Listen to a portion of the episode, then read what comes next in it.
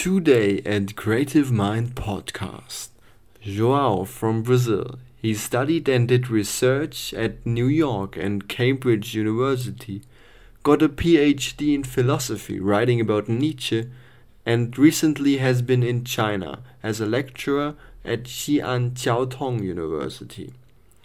We will be talking with him about his life, about philosophy, and about Western and Chinese philosophy. We will start with the question Joao, what brought you to China? Wow, I am a guy in my 40s, so it's a long story. There was no, Yes, no single factor. That I basically was invited to work in China by a friend who happened to be teaching at the English department of Xi'an Jiaotong University. But Yeah. my story, you know, of course, began begins uh, much earlier than that. So I was born in Brazil. I I, uh, was born into this family of uh, seven siblings. I'm the fifth uh, child, and this consolation, this cons- consolation, this constellation, is not an irrelevant information for you really to understand my intellectual choices and interests in my mature life. Because I was the fifth child, I had access to a lot of uh, the school materials that my older siblings had already acquired and explored. So I had always more uh, mature, uh, but not so mature uh, people to to follow, you know, uh, because my my parents they come from uh, a low mid class upbringing and they didn't have uh, much schooling right? So I basically relied on my older siblings in order to develop a sort of intellectual trajectory that was independent from the regular school life. So, other than regular school, I had an early interest in the arts. I used to draw cartoons, uh, roughly inspired uh, by the uh, uh, American comic books like X Men and Captain America. As someone who eventually became interested in Nietzsche, I was never interested in the Superman comic book, right? Uh, my students usually uh, joke when when I start teaching them the concept of Übermensch, and I tell them that Übermensch in English is often translated as Superman, and they laugh and try to make associations with the superhero. But I say, well, you know, I personally have no interest in Superman the hero, although, of course, I have all the interest in Übermensch in the Nietzschean sense. So I had in, in the visual arts, but early on I felt that the visual arts were not as interesting, not as uh, crucial for my life and for human life in general as music. I, I still think that music really plays a role that goes much beyond the aesthetic. And of course, when you read Nietzsche and Schopenhauer and so on, it's like, oh, yeah, okay, I, that resonates with what I already have felt as a personal experience. In addition to that, there was the interest uh, in languages, in foreign languages. So, uh, you probably know, uh, Brazil uh, used to be a colony of Portugal. Uh, Portugal, Portuguese is the official language in Brazil, although you, most educated people in Brazil speak English fairly well and have uh, many school languages, uh, you know, uh, established by German and French uh, official missions, so as to say so. You have here the Goethe Institute, you have Alliance, yeah. and so on. Uh, so Brazil is pretty much a Portuguese-speaking country, and uh, but I myself I developed that interest and my choices in terms of academic subjects uh, have to do with that. So I graduated in philosophy with what could be called a minor in classics. And because I was mostly interested in German philosophy, I also took classes of German. Uh, to my greatest sense of frustration, I never managed to uh, come around to studying in Germany, right? I ended up, for several circumstances, going to uh, the United Kingdom, specifically to Cambridge, and then to the United States. Uh, but I was always in touch with German academics. I had uh, German friends during my stay in Britain and the United States. Uh, eventually, China, you know, join my my inter, you know, my collection of uh, interest in different nations and languages and so on. But it was by accident. So to answer your question, China was never in my radar, mm-hmm. right? I, I remember that when I was selecting random readings for after my PhD. And I thought, oh, you know, I have written and I spent nearly five years here studying death and Nietzsche. Now I would like to study other aspects of uh, 19th century German thought. And I, I found in the Cambridge University Press bookstore this book on Nietzsche and Chinese thought. I was like, oh, mm-hmm. oh no, I will never get into that. That is too much. That would be too far from my interests. Okay. So I eventually, I, before then, I have also to say that one of my closest friends in the UK was an undergraduate student who I happened to supervise uh, for a couple of months. Um, and he would tell me all things about China. He was majoring in Chinese studies. And I remembered how detached I felt from that. It was like, wow, you know, there's I, I, used to think that I'm interested in virtually all the humanities, but when it comes to China, that's like a foreign, not not only a foreign uh, culture, it's like another planet. Yeah. So yeah. I was not at all in my uh, radar when I when I found the opportunity to go there. Okay, I I, I took this long detour so that you could you know. Uh, yeah learn a little bit about me. But still, to answer your question, two years after the end of my PhD, I was struggling to find interesting uh, employment opportunities in Brazil. I applied for jobs in the UK. There are several reasons uh, that were dependent on my background, some others that were circumstantial. That led me not to get anything that really uh, appealed to me. Then, out of the blue, this this friend I had made in Cambridge years before when he was finishing his PhD and I was doing my master's, he wrote from China saying, Hey, João, uh, we have this opening in the English department at Xi'an Jiaotong University. I explained to them that you are not a native speaker, but you have a decent PhD and a master's in languages. And I thought you could be a good fit here as long as you prepared yourself to teach in an English department and not at a philosophy department. I I swear to you that my my my first reaction was like, no, wow. Like I, I had told this guy that one day I might perhaps end up working in China because you know China was becoming this superpower, this place where you know all professionals wanted to go for at least some time. I had some friends speaking about how tricky, how challenging Chinese language is Mandarin specifically, right? Mm-hmm.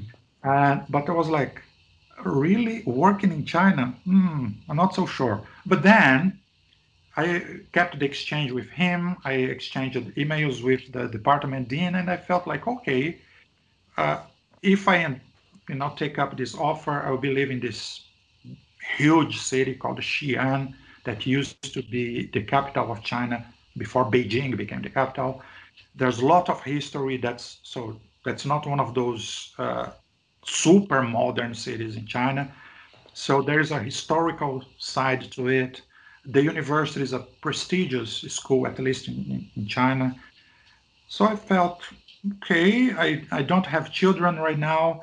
Uh, I was coming from a divorce and I was like, okay, let's try it. I have to say that um, well, I, I, I, understand that you are interviewing me because you have an interest in China, and yeah. the things that you you said to me that you would expect me to speak about was the my my China experience, and my China experience actually began much earlier than traveling to China, right? So uh, one mm-hmm. thing that okay. I mean is that although I am often considered well traveled by all my friends and you know family members and so on I had never set my feet on Asia. So mm-hmm. when I traveled to China to work there, it was my first time uh, outside the Western world. It was also my first time in a country whose first language I had zero knowledge of. So it was I was preparing myself to, to have a proper foreign, uh, a proper uh, uh, how can I say, to have culture shock. And boy, I had a lot of culture shock there. But what was strange about it? The Chinese have a different approach to written communication, to communication in general, mm-hmm. but also to written communication. So all that you know about the the conventions on how to approach people, the time you take to reply, the kind of things that you are supposed to say at a certain moment in the communication, things that you leave for later, and so on. Um, you you better forget about that. Okay, they have their own conventions. It takes a while for you to to feel them. There were moments when I just felt that hey, these guys are always leaving me in the dark. I think it was not a good idea to accept this position. I think that I will wait for more two days and then I will send them this polite email explaining that I cannot wait any longer. They have to be clearer about their, their requirements, what I should expect from my interview in the Chinese consulate in Sao Paulo and so on. But then there was my superstitious sign.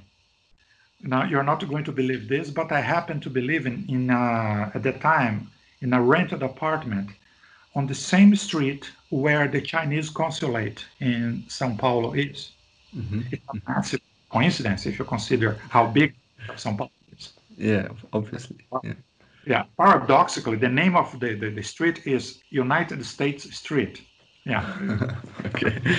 Well, many jokes, as you can imagine, you know, imagine that uh, when you learn that the, the Chinese consulate in Sao Paulo is in a street called United States. Mm-hmm. mm-hmm. Uh, so my China experience so far has, I, think that I, could definitely write a book about it. All right. Uh, I, I, have spent two and a half years in China now at, at, this moment, and I expect to, you know, to spend a few more at least, mm-hmm.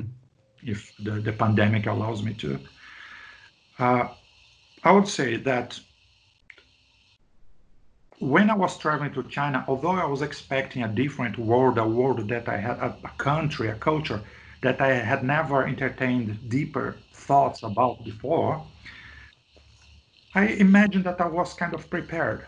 Come on, I had lived in three different countries, in a way, three different continents, mm-hmm. right?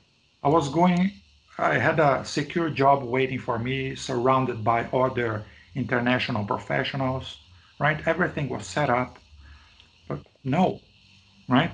So the food, the language, the procedure, the procedures of uh, everyday life, uh, the conventions about what's polite, what's impolite, their way to use English language, and so on. All that would pose, you know, challenges, you know, on a daily basis. To begin mm-hmm. with, right? I landed there in Xi'an. I collected my luggage, you know, and at the airport I headed uh, to this uh, to the disembark area, and I was supposed to be meeting this driver. You know, it was someone uh, hired by the university to pick me up and uh, get me to my my residence village. So um, among everybody in the crowd, there was this guy staring at me. It was a guy in his late 50s, maybe, you know, this kind of strong, of course, Chinese man. He just kept staring at me, looking angry, just, just walked towards me, and now took up one of my, my suitcases and walked without saying a word. And I was okay. like, I hope that this is the guy. So I just followed him you know, he put the two suitcases in his car, and you know, I assumed I was supposed to, to get in, you know, get on the car, and he drove away. So there I was inside this this car. This guy definitely could not speak any English, right? And I was just trusting him. Uh-huh, uh, yeah. After maybe 30 minutes inside the car, uh, he turned to me and said something in Mandarin. Of course, I could not understand. I tried to use to use the apps in my phone, but as naive as I was, uh, of course, I should not expect some some apps to be working in China. Uh, so I just uh, I, I, just signaled that I could not understand him. Then 10 minutes later, he takes a phone call in his cell phone and he hands me the, the phone and I speak with the department, you know, the English department secretary on the phone. And then to my relief, I was in the right place. I was. that it was really lucky. It was really yeah. lucky. yeah. But I would soon understand that China is much more structured to deal with foreigners than we Westerners imagine, even when, as it was my case, you have zero knowledge of the language. Mm-hmm. So this kind of experience is something very common. You know, uh, uh most uh, international visitors, international professionals I've met in China have gone through something similar to that in different circumstances, different contexts of their experience. Another thing, and again, I, I, really have a serious project of writing a book about it. Okay. One chapter will be named The Foreigners, uh-huh, right? Uh-huh. As a Brazilian, I was always addressed in Britain and the United States as an international academic, as a Brazilian, as an inter- overseas student, and so on, but never as a foreigner. But in China, that's the term that they use to refer to anyone yeah. who is not Chinese. Yeah. Right? I, yeah. And it makes a difference, right? It makes mm-hmm. a difference but not necessarily bad, right? I, I tend to say that when people ask me if I felt discriminated, uh, that you know the Chinese were discriminating, yes, but it's a favorable discrimination a lot of the time, right? The Chinese admire Westerners in general. It mm-hmm. comes from after having conversations with different Chinese from you know different backgrounds. I, I came to this explanation we are strangers. We are uh, objects of curiosity. And they tend to look to Westerners as attractive in the very uh, the broadest sense of the word, right? So they think that we look like the uh, celebrities that they see on Western TV shows. Okay. Okay. Right. Uh, we are often taller than they are. We are mm-hmm. referred to as stronger than they are. Right? In my first weekend in Xi'an, my first weekend in Asia, right? I was approached by strangers, by Chinese I had never met, and they would touch me on the face. but okay. very friendly. I, I uh, uh, recoiled, you know, in the, the, the first attempt they made to touch me. But then there was this kid who came, you know, uh, who came close to me and said something like, uh, "Can you speak with me?" You know, in a very clear English. I was like, "Yes, it will be a pleasure," right? And then the, the, this child started to giggle and rushed back to uh, parents, right? Then I started to understand that when I discussed this with other other foreign foreigners, who were working in the, the English department at the time, they said to me, "Oh, you know, be prepared. This happens all the time." So as uh, as time uh, would go by, I would be approached by random people asking to take selfies with me, mm-hmm, mm-hmm. or I was I remember in my last weekend in a what would pass for a disco in Xi'an, I was sitting at a you know, uh, table in the bar area of the disco, uh, speaking with a Brazilian friend, and then this Chinese couple, they were in their late 20s, quite well dressed and so on. And the guy looked at me and said, I like you. and nothing more. on his face. And his you know, female companion was smiling. okay. Yeah. I smiled back. Thank you. they all, of course, they don't understand all the implications of uh, no the, the sentence "I like you." I imagine that in, in, Chinese it's okay for you to yeah okay yeah yeah to, to a, stranger anyway.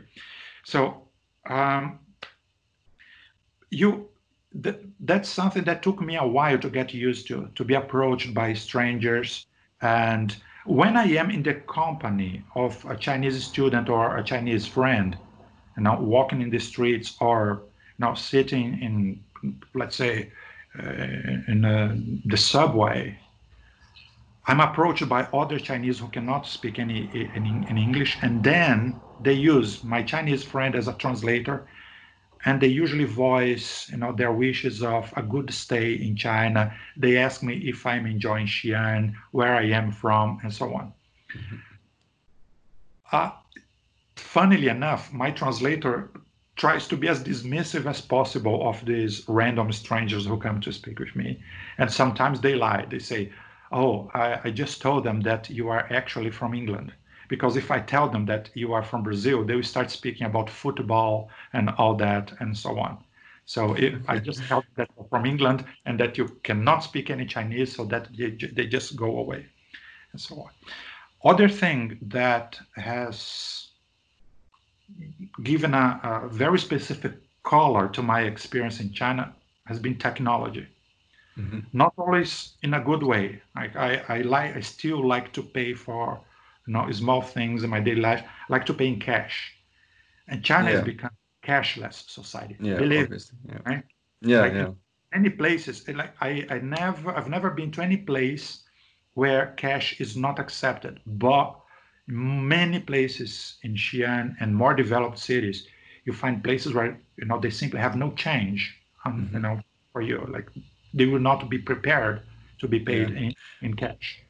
Our teacher right? actually also told us, and, and he also told us if there's a store, but he told us if there's a store in China and they have no cash, you just yeah. take something and you go away because they have. The, he he told well, us he's a Chinese. Experience.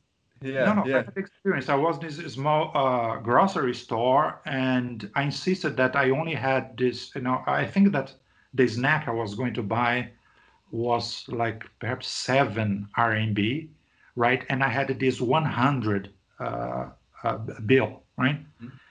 And they simply had no change, and I, I, I, asked for random people to to pay for me, and that, then I would give them, you know, the, the bill in exchange. But it didn't work. So eventually, they allowed me, you know, to walk away with the snack without paying. Yeah. The next day, I got back there and I okay, paid them okay. yeah, with good, yeah. The right change and so on. Mm-hmm. Uh, but also, it took me a while to go, to, you know, to get used to the facial recognition thing, right? And to being recognized and to having my identity easily, you know, disclosed everywhere. Uh, there's the, the, the, international embark area in the airport in Xi'an. It's basically like this. You walk, you know, by this massive wall, and you have monitors that get activated if you spend like two or three seconds in front of them and then they recog- you know said monitor recognize your face and then it shows your name your date of birth uh, the that you are getting the direction that you would be going you know please sir and so on right? Kids around me would derive a lot of fun from there because you know they would love stopping you know just behind me to see their information you know get close to this you know tall uh, foreigners information and so on. Yeah, yeah. Uh, but there's part of me that's not totally uh, used to that. Uh, one thing that I really appreciate is the high speed train. It's something that I had never experienced. It's something where I feel like, okay, uh, Chinese government is really doing a good job mm-hmm. uh, with this. Right? That's true. I don't, yeah. know, I don't know how much money is spent on this. I don't know uh, how you know, employment policies are working in order to get this done. But the fact is that that thing is comfortable and so convenient. You basically can travel, you know, from and to any major Chinese city using that, and it's absolutely affordable if you are a teacher or if you just have a stable job, right? Mm-hmm. mm-hmm. Uh, so uh, the high-speed yeah. train, something that I hope will be will be spreading and becoming even more available than it is now. In in the city of Shanghai, I had the experience of this new thing, probably the newest technological thing in China in terms of transportation. That is the maglev train. It still sounds like uh, now sci-fi stuff. Uh, it's a little bit disappointing because in the end it's just a train that does not uh, shake your body. You know, it's like you just sit oh, there. Okay, okay. And nearly as stable as this room, you know, from where I'm speaking with you. Mm-hmm. So, you know, like it's nothing spectacular. It's just something that is extremely functional and fast. Right? Mm-hmm. Yeah, but that's yeah. right. Uh, okay. So, and in addition to that, perhaps I'll be speaking as a philosopher right now, but I yeah. also to to qualify my Chinese experience as the experience of someone who lived in Xi'an. I had the experience of visiting several other uh, big cities in China, not many small towns, right? But as at, at, at least as far as big Chinese cities uh, uh, as are concerned, they are so different from each other, right? Uh, the Chinese would disagree. They say, "Oh, it's all the same." No, they're not the same, right? Yeah, yeah, I think so too. Yeah. Unless unless you you consider that, let's say, London and Paris are the same. In many respects, they are, but in the, the fundamental respects, they are not, right? Mm-hmm. Uh, so a city like Shanghai and a city like Xi'an are incredibly different from each other. The presence of history, the presence of international professionals, you can see uh, the pride that people living there have, that their sense of community. I don't know if you know this, but uh, and the, the, Chinese will think that I'm making a, a, big fuss out of this question, but there is a language as Xi'anese to the point that a few of my undergraduates from other provinces in China uh, confessed to me that they had trouble whenever they had to step out of campus because they couldn't understand the local language. Mm-hmm. So, although it is officially Mandarin, right, uh, it, it has difference. Yeah. I'm unable to, to say I, to you. I know, yeah. Well, I know enough to, to tell that it's not a matter of vocabulary and pronunciation only because these are the typical uh, differences when it comes to you know the dominant uh, language and uh, dialects. So as to say, it's more than a dialect, as I understand. So Xi'an is this historical city. It has a countless number of small galleries and very very professionally designed museums for history, for art, for archaeology, and so on they are way more interesting than the Chinese who introduced me to them now would, would, would uh, believe they are. You have massive historical sites that I try to visit as often as I could. And you have this peculiar thing that is the terracotta warriors, right? I am among those people who think that they are quite something.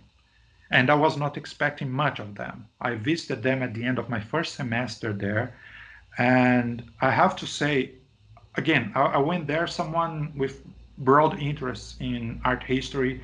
I, I nearly, uh, I, I, when I was your age, I, applied for a PhD in art history, but I, I didn't get the funding. So I, I returned to philosophy where I thought I had greater okay. chance. But what I'm going to say is I, I don't have a massive intellectual training in art history but that thing was mind blowing. I said, "Oh, hey, this this challenges several of the things that I I like to think I know about art history," and uh, I have to, to you know to to pay my compliments to the Chinese institutions that keep that thing going. So the the sites where you can see the statues it's a very professionally designed site so you can go there you can spend your whole day there. Or there's an area where you can eat and you know take pictures and buy souvenirs and so on. But the sites themselves are extremely well designed. You can get close enough to the statues. And if you are if you don't go there in a very busy day because that place can get very busy mm-hmm. You can you can have an experience that you cannot when you try to see the Mona Lisa in the Louvre in Paris, right? So you can really get close to the terracottas. Um, what else? yeah, let's maybe let's let's uh, take a bit uh, cut and maybe we can talk a bit more. Uh, we have talked so much about China, but okay. you are especially you especially let's uh, let's go a bit backwards and you're especially an expert. I mean, for, for, for philosophy, you said yourself um, you didn't necessarily plan to go to China, but you probably planned to, to, focus on philosophy for, for your life. I mean, you did a PhD at Cambridge in philosophy. And so I wanted to ask you already said uh, at a young age, you had, for example, access uh, to uh, the learning materials of your older brothers. You got interested in arts pretty early and in, in music. And but maybe you can tell a bit more about what what fascinates uh, you about philosophy, and and also what what brought you especially to Nietzsche. Okay, uh, I'll try to be more succinct this time so that we have more time to speak again about China because I still have more yeah. to to share, and I think that would be interesting for you. Or we can have okay. a, an informal conversation later so that I can speak more about China. So, how I got to Nietzsche, my interest in Nietzsche started much before the PhD. So, one thing that during my time in the UK and the United States, I learned was that people outside of Brazil don't know much about how the school, uh, how the educational system uh, works in Brazil. You perhaps will get shocked to hear that most Brazilian people attend college uh, in the nighttime, so after 7 p.m. Why is that? Because most of them have part-time or full-time jobs right i started uh, working uh, with my father in the small uh, grocery store that my father had and that you know helped helped uh, keep my family going but i don't really consider that as a job because if i decided i could just skip as many days as i you know i, I could just call sick so as to say whenever i wish without serious consequence I took up a job as an advertisement illustrator at the age of 16, right? When I was still in the second year of my high school. So I, I was attending uh, high school uh, classes in the nighttime, and during daytime I was I I had a you know a full time job. Okay. Mm-hmm. And at that time I felt okay, I can make a career out of out of this. I think I'm good doing illustrations. You know, at that time, computers were not uh, so fancy. You know, I'm pretty older than you, so you you uh, uh, doing, you know, drawing for advertisement was basically a, a very manual thing, right? Mm-hmm. And I felt like, okay, I have talent enough. I can make a career of this. I don't need a profession that's dependent on academic training. So I thought, okay, I don't need to to go to uh, the engineering school or to the medical school in order to have a profession. I already have a profession. Then I start to see high school as uh, a training, a formal training that, of course, I, I, should have. You know, you never know, you know, what uh, what tomorrow will be like. But I was devoting myself much more to the philosophy classes know, to the history classes than to mathematics or physics and so on. Mm-hmm. And I remember these two uh, big philosophy classes. One in one of them, the teacher just told us about Plato's dialogues and explained that in Plato's dialogues, you rarely reach a conclusion because the process of finding truth or uh, or how can I say showing the lies and the mistakes of everyday language, that process is more important than the result. Mm-hmm. Wow, I like that. Uh, and only from the, the, explanation that the teacher gave us, he said, okay, I would like you to do this homework. I would like you to write a two page uh, Platonic dialogue. You have to have someone interested in the meaning of a word, and you have one other person who will play the role of Socrates. uh, trying to question all aspects of that word. And now the next day I, I brought to the teacher to this, you know, and the teacher was all compliments on uh, how great the dialogue was, how interesting it was, blah, blah, blah, blah. And of course, I felt so flattered. I felt so proud of my skills and so on that, okay, maybe, you know, I have some philosophical talent here. But there was also the class on Nietzsche. Mm-hmm. And, you know, in which the, you know, basically the, the, the picture that the teacher gave us of Nietzsche was of this guy who lived in pain, you know, for most of his life, mm-hmm. struggling mm-hmm. with migraines and with his, uh, you know, with uh, the, the suspicion of his academic fellows, treated as a madman for the last 10 years of his life. And it was this guy who would question, who would, more than question, would criticize, who would be very sour about the institutionalized uh, uh, schools and uh, institutionalized thought and beliefs, and you know he was a, a, a critic of religion. Mm-hmm, yeah. Oh yeah, and this is another aspect of my upbringing that I forgot to mention. I was raised. My, my family was is a Catholic family. Okay. And a typical weekend program in my family was to go to the church, right? Until the age of 12, I entertained seriously the idea of becoming a priest. But as I was becoming a teenager, I could reconcile, you know, the drives, the impulses that you start to develop as you become an adult and religious life. I basically felt that if religion was true, I was going to burn in hell. But then there was Nietzsche, was this smart, cultured man who influenced you know, humanistic thought in the whole you know, century, the last, the previous century, and was someone who didn't like religion. And this was the guy of the God is dead statement. So I would buy, uh, you know, the very unprofessional translations of Nietzsche into Portuguese that were available at the time.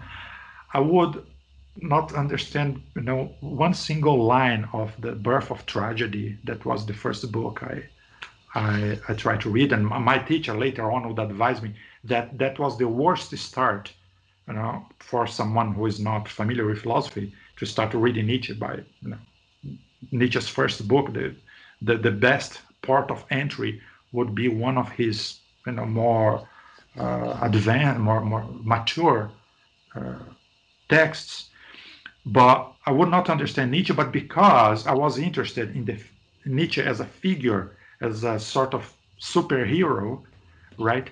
I would do my best to show off, you know, to my class, to my classmates, that I was getting into Nietzsche and I was the guy who was into the philosophy classes. Most of my classmates hated philosophy. They hated mm-hmm. anything that was probably not helping them get a job or anything. But come on, you know, I, I could afford being different, being perhaps an iconoclast, just as okay. much. But then, uh, well, then I applied for for philosophy as a as a major. I got into one of the good uh, Brazilian universities. I could see that philosophy is if you want to become a, a, professional, at that time, my, my interest in, in, in advertisement and so on had kind of become weaker. And I started to entertain the thought of maybe becoming an academic. Like I, I understood that you could make a career of philosophy, right?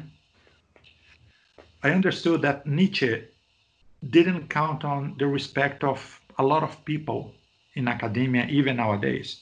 So, uh, 20 years ago, Nietzsche was not uh, as popular as he is today. He was popular, not so much, and you still have a lot of people among professional philosophers who think that he's not a serious philosopher, not as serious as Kant and Wittgenstein and Aristotle are. Mm-hmm. And in some countries, I would say, uh, in large part of uh, professional academia nowadays, Nietzsche is more studied by people in liter- literature departments and culture departments than in philosophy departments. Mm, okay. Right? I don't know. I don't have numbers to back this up, but that's okay. my feeling. Uh, so I I decided that it was not a good idea to study Nietzsche. So I, I wrote my undergraduate thesis on uh, cognitive science, and because I also wanted to uh, to link that with other fields in the humanities, I I, I linked uh, cognitive science with Sigmund Freud's thought, even though Freud was probably more despised than, than Nietzsche among professional philosophers. And when time came for my PhD, I initially my the, the, the research project that got me the, the scholarship in Cambridge was a, a project on Plato. I was going to write on Plato's Republic. But after one year of research, I felt that I was not going anywhere. My supervisors were getting angry at me. And then, with the help of my, my college there, I imagine that you know this, Cambridge and Oxford are organized into colleges. And I happened to be in this very generous, you know, very supportive college called St. John's. They helped me transfer uh, uh, to another program where I could pursue German philosophy. It had to do something. It had to be something linked with religion because my scholarship would be uh, in the div- divinity school. Okay, okay. Which I was I was not unhappy with because I had a I am still a religious person mm-hmm. and I, I'm interested in religion intellectually as well. But I was only just a little bit hesitant because the only other research proposal that I could present quickly without having to work too hard on was a side project on the notion of death in Nietzsche. But I was like, how am I going to convince theologians to support a research on Nietzsche? Right? And this yeah. guy uh, that the textbooks immediately associate with the, a, a critique of religion to my surprise, you know, I was received with all the support I could expect, and I stayed there. So basically, I, Nietzsche, I, I, I wrote my PhD in Nietzsche because it was the only available, only the only possible uh, plan B that mm-hmm. I could entertain at the moment when I felt that my uh, initial uh, uh research project on Plato failed, basically. Mm-hmm. Right? That research eventually allowed me to get a scholarship to go to New York University, which uh, has this big specialist in Nietzsche, someone who, uh, this guy called John Richardson. He was my, the person who, who guided me at NYU. In New York, I wrote the best bits of my, my PhD. Uh, then on, on, another day, I can uh, tell you about my, my, my adventures in New York. And then I, I finished my PhD in Cambridge, uh, trying to, uh, uh, uh already concerned with employment later and so on. So I tried to design the, the final chapters of my PhD to potential publications and so on. Right now, I'm, I'm designing a book out of that, disserta- that dissertation. Um, but that's pretty much. Yeah. The, yeah. Okay. Yeah. Okay. So, tell maybe tell me a bit more about. We all we already have uh, came to the conclusion that um, China is totally different, and probably also, especially regarding philosophy, right? Especially regarding philosophy. So, um, maybe firstly we can you can maybe compare a bit Chinese and and Western humanities in general, and also what what maybe is it hard when you may, probably you have some colleagues, um, Chinese colleagues from philosophy maybe, and when you talk with them, maybe what what is different in their perception of of like like humanities in general. Yeah, thank you. Well, I think that the answer to that is still heavily dependent on the fact that I am someone who arrived in China just two years ago. Okay? Yeah. Yeah. Yeah. Means I had lots of expectations, lots of plans for my stay in China. they have changed. A few of them have disappeared altogether, and new projects have emerged. One of these plans was okay, I'm going to one of the oldest civilizations in, in the world, and they have a rich philosophical life, right? So I go there, I'll take advantage of my stay there, and I will get in touch with professional philosophers, with people who know Chinese philosophy and all that. That's still a plan, but in these two years, I haven't moved uh, much deep into, you know, uh, this plan. And there's a reason for that. First, there are at least two senses of philosophy in the Chinese mind and academia. Western philosophy is one thing, and that's what schools like you know, the university in Xi'an, where I was working uh, last month, that's the way they see academic philosophy. Then you have Chinese philosophy, Confucius, uh, Lao Tzu, and so on. These are thinkers that you are not supposed to see as academic thinkers, not in the sense that we in the Western world see Wittgenstein. Mm-hmm, mm-hmm. They are people who are supposed to give you life guidance. Yeah. Right. Okay. Study, yeah. The close when people ask me uh, what the Chinese have, the Chinese people have instead of religion, religion as as we know it, I say that the closest to that is Chinese philosophy. They don't see their thinkers as uh, thinkers of a system that you can study regardless of your beliefs. If you study Confucius, it means that you endorse his views. And more than that, you are taking advantage of your knowledge for your life. Mm-hmm. In the same way that it makes no sense for you to study engineering unless you work with it. Okay. Yeah. yeah. So it makes no sense for you to uh, to study engineering only for intellectual curiosity. Obviously, yeah. Okay. Right. Mm-hmm. Same way, you can only study Confucius if you really want uh, to implement it. To yes, to make a difference in the way that your family is organized, in the way that you are going to advise your children, you make life choices, and so on. Okay. Uh, also, but this also means that you are not supposed to take definitive lessons from you know uh, Confucianism on, or from any other uh, thinker, so as to say. You are supposed to have a humble attitude to them, but there's no such a thing as disagreeing from that. And there's no agreement either. It's just like immersing yourself in a worldview. You understand that that's not something that other people follow, but in that sense, it's nearly like a kind of aesthetic choice. And then you see some resonance with Nietzsche. Like uh, art and philosophical thought are not uh, incompatible. Actually, uh, the difference, the, the, the, you know, the, the, the frontier between philosophy and art is not uh, so clear, right?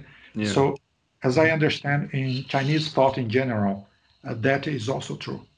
But to make things more complicated, if you ask the fairly educated Chinese what they think of philosophy, they their reaction will be, "Oh, you're speaking of Marx." So philosophy for the for the average educated Chinese means Karl Marx. Okay, okay. So that's you know the system of ideas that is behind their idealized or not their version uh, the, the, the, political system that they adopted as a version of european marxism so as to say so there are all these things uh, to take into account and I, I don't mean to explain or to justify my poor time management skills because i should really have started studying Chinese philosophy uh, with a group. You know, I should have put more effort into that, but the Chinese don't see the point of our curiosity in their culture. at least I, I could I would not say that 100% of the Chinese friends that I have, they try to discourage me from studying more than their language. Mm-hmm. They say, "Oh, you learn the language here so that you don't need a translator. You don't need, you know, the Google Translate device when you go to order things in the supermarket, blah blah." But why do you want? Why are you interested in Confucius? So, in the, the Chinese really, one of the things that I explain when I'm teaching them Western civilization is that there there's a, a, a, way to perceive culture and a genuine interest in culture on the part of Westerners that is completely foreign, is completely odd to the average Chinese mind. Mm-hmm. So they will not feel much excitement in trying to teach or to share with you whatever is that Chinese philosophy is about. They are, my guess right now is that they feel a little bit invaded. That you know why why are you trying to get into our little world here? It's as if you were trying to check, you know, their underwear, so as to say something too personal. Mm-hmm. So that may be Xi'an, that may be just that my uh, contact with the Chinese has been limited, but that's the personal barrier that I have found so far. Okay, okay. Okay, and I, I, I would like to put that anthropological point nearly as interesting as Chinese philosophy itself. And I really think that uh, that challenged me in many ways that I was certainly not expecting. If you, as a young German educated man, comes to Brazil, Brazilians would feel flattered that you, you know, want to get to know more about our music, our literature, and so on. The Chinese definitely don't don't have that, and they they feel they show their puzzlement whenever you want to get too much inside their history. That has nothing to do with any kind of question of censorship or any kind of uh, fear of committing themselves to sensitive ideas or anything. No, it's something absolutely personal. Right? Mm-hmm. Uh, but okay. then says enough at least uh, about the sociological aspect of of uh, Chinese philosophy, and it's something that makes me respect them even more because you know when when you start studying Confucianism, you know that this is something that's really making a difference in I don't know, maybe at least one billion people's lives. Yeah, yeah, okay. That's in itself, right? Okay, okay. So, so you have earlier uh, talked about that you are writing a book at the moment. Can you maybe explain a bit more about that? Well, uh, it's not much more than uh, what my, my PhD is. Of course, I'm trying to uh, add you know the developments i like to think that i have uh, reached and, and done uh, the years after the end of my phd but that's pretty much the notion that death is an idea that is present behind or maybe implicitly more explicitly behind nietzsche's major ideas so if you think of that Nietzsche is the thinker of eternal recurrence, the distinction between Apollonian and Dionysian drives, is, is the thinker of uh, Zarathustra, the death of God. I'd say that human death, not the death of God, human death underlies uh, all these concerns. And come on, Nietzsche is often associated in you know, philosophy textbooks with existentialism. The core concept, or at least one of the core concepts in existentialism, is death.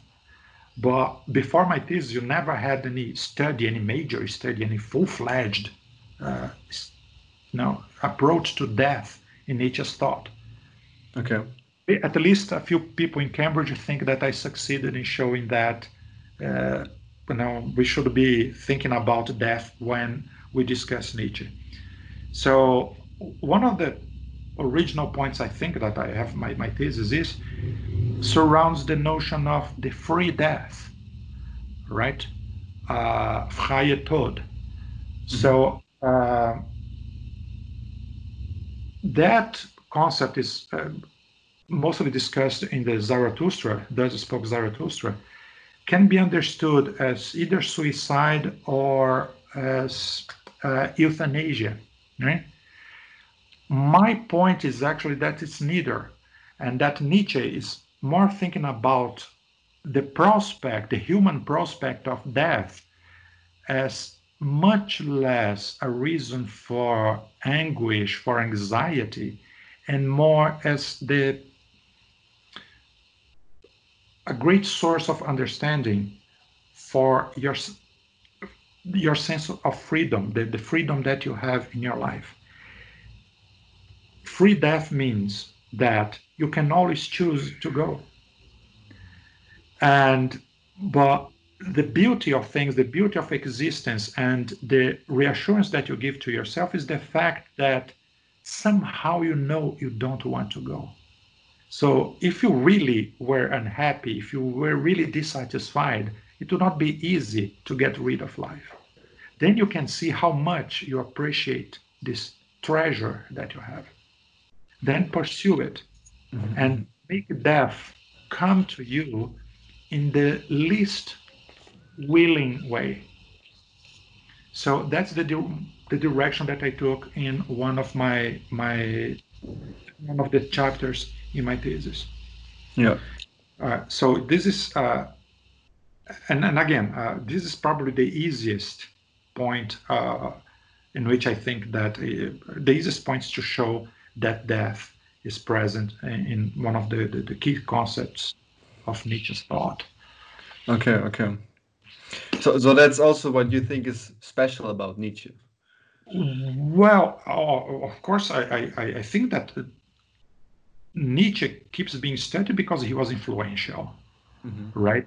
Of course, he was misread uh, okay. Yeah. quite often, and he was used by uh, Nazis in order yes, to yes. fight their worldview.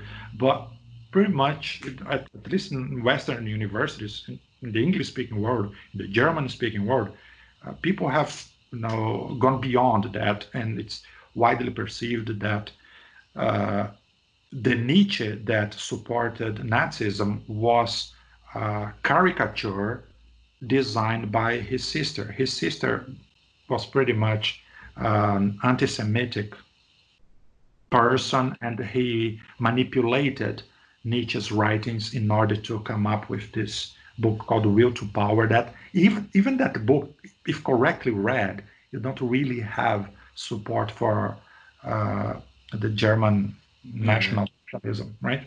Mm-hmm. Uh, but more than that, Nietzsche was also influential in the French schools of thought. And nowadays, analytic philosophers are rescuing him.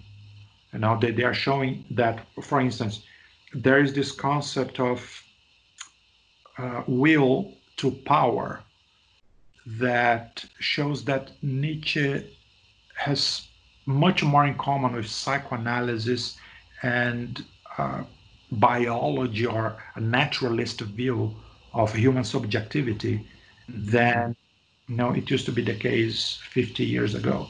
Mm-hmm. So I, I, I, think that one, one bad thing about the analytic approach to Nietzsche is that analytic thinkers they don't like literature, they don't like history, they don't like culture in general. Whereas Nietzsche has remained, you know, throughout his life that you know, uh, uh, went through different periods, different perspectives, and so Nietzsche was always someone interested in the arts and culture and so on. And there's also the the idea of a genealogy, uh, the idea that any ideas that you have, including scientific ideas, are based in a historical origin. This is quite pretty much obvious nowadays, but it's obvious because Nietzsche made a compelling case for it in the genealogy of morals, one of his key books. So it's Nietzsche's interesting as someone who influenced other thinkers and who also has some original ideas. But if I have to if I were to try to convince someone to read Nietzsche, it would not be for the thesis that he defends, and he defends this thesis in a very odd way. He does, doesn't do that by means of argument, but it's by his iconoclastic attitude, is by his fiery, his kind of his powerful rhetoric, mm-hmm. right?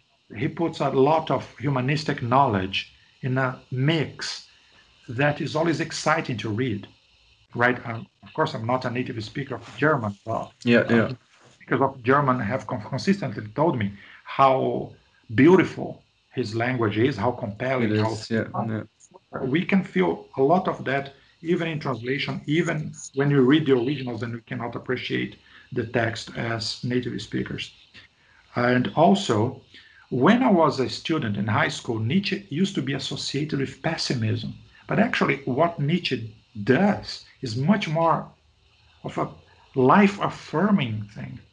It's, it's this uh, uh, solar uh, thinker and I'm not. I, don't need to look at, look at his biography in order to get that. His all the, the excitement you find in his uh, his text comes from a very positive way to look at things. My thesis on death is often touched uh, uh, uh on that idea. Now, the Nietzsche looks at death in a very positive way. So the fact that we are mortals should not make us unhappy. It should make us happy one of the conditions of sense, of meaning for human life is the fact, fact that you are finite and not mm-hmm, infinite. Mm-hmm. mm-hmm. Okay, okay. So, um, do you have anything else to tell? Because you said you want to tell more about China, or? Oh yeah, uh, one one thing that I like about uh, the one clear distinction that I try to draw between Western thought and Chinese thought yeah. That is the fact that for the Chinese, you only study something as a thinker if you want to get immersed in that. But in the Western world, some people think like that too. They think that because you study something, it means that you endorse that.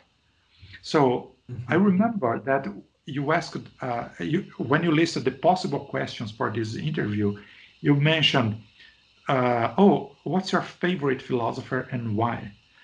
I was like, yeah. oh, Actually, this is a different question from the question about Nietzsche. So he's correctly assuming that I, Nietzsche might not be my favorite philosopher, and is not. Again, yeah. I honestly can say that yeah, I on Nietzsche because that was convenient for my academic circumstances in Cambridge. My favorite philosopher is Kant, Immanuel mm-hmm. Kant. Yeah, yeah. But also not because I think he's right, but because I like the way he thinks and he writes. So reading him is inspirational. And he touches on deep questions, uh, interesting questions. And one of the papers that I'm working on right now is about business ethics and how about the whole idea of business ethics is completely misguided. I'm drawing a lot on Kant. It's not okay. Okay. on business. No, it's not that. But without Kant, I would not be able to make the point that I'm making. So Kant is my favorite philosopher. It's not Nietzsche. Yeah, okay, perfect. Yeah, yeah. I also I actually thought about that, that I maybe wrote that wrong, but uh, yeah, yeah, okay. Um, so maybe you, interesting that you also write about business ethics because uh, I think it's def- definitely uh, interesting topic nowadays, and it's coming up up and up more. Uh, so, so you just said uh, that it, the business ethics have a wrong approach, pretty much, right? So wow, oh. it's a wrong. It's like the, the concept of business ethics. Well, think about this. You do business, and yeah. I don't have to agree with Nietzsche, but uh, for Nietzsche, you know, you have this concept of uh, will to power, right? But power understood not in the political sense. Like you as an artist, you uh, when you are an artist, you have this will to create. When you are a scientist, you have this will to uh, knowledge. So, will to power is basically that drive that defines what you are. Right? One of the, our missions in, in life is to acknowledge what is our strongest and most defining drive. Right? Yeah. Mm-hmm. So, the drive for the businessman is to make profit. money. Yeah. Okay. Right? Well, it's not even make money, it's to make profit, right? Which is a broader uh, idea. Anyway, but if you are ethical, it means that you are acting not on the results of that, not because that's the thing that gives you advantage. If you act on something because that's something that brings advantage, so you don't need ethics. You want you, you have the result. Acting on ethical principles means that you are prepared for your results not to be interesting at all. Mm-hmm, mm-hmm. So it can be uh, taking a course of action that actually will bring you uh, financial losses. So w- when I see many business ethics writers discussing what's the best way to make ethics profitable, then you break the sense of ethics, the, the, the concept of ethics altogether. So you, we are not no longer speaking about ethics. We are basically speaking about making profit in a way that other people might think that you are actually doing that for principles, for ethics, and not for the profit. Mm-hmm. So, can you understand? So, if you really understand, if you really uh, follow the, the meaning of the concept of ethics thoroughly, you will see that ethics and business don't go together well. Thanks for listening to Creative Mind Podcast. Don't forget to like and subscribe. You can find my website down below. See you for the next episode.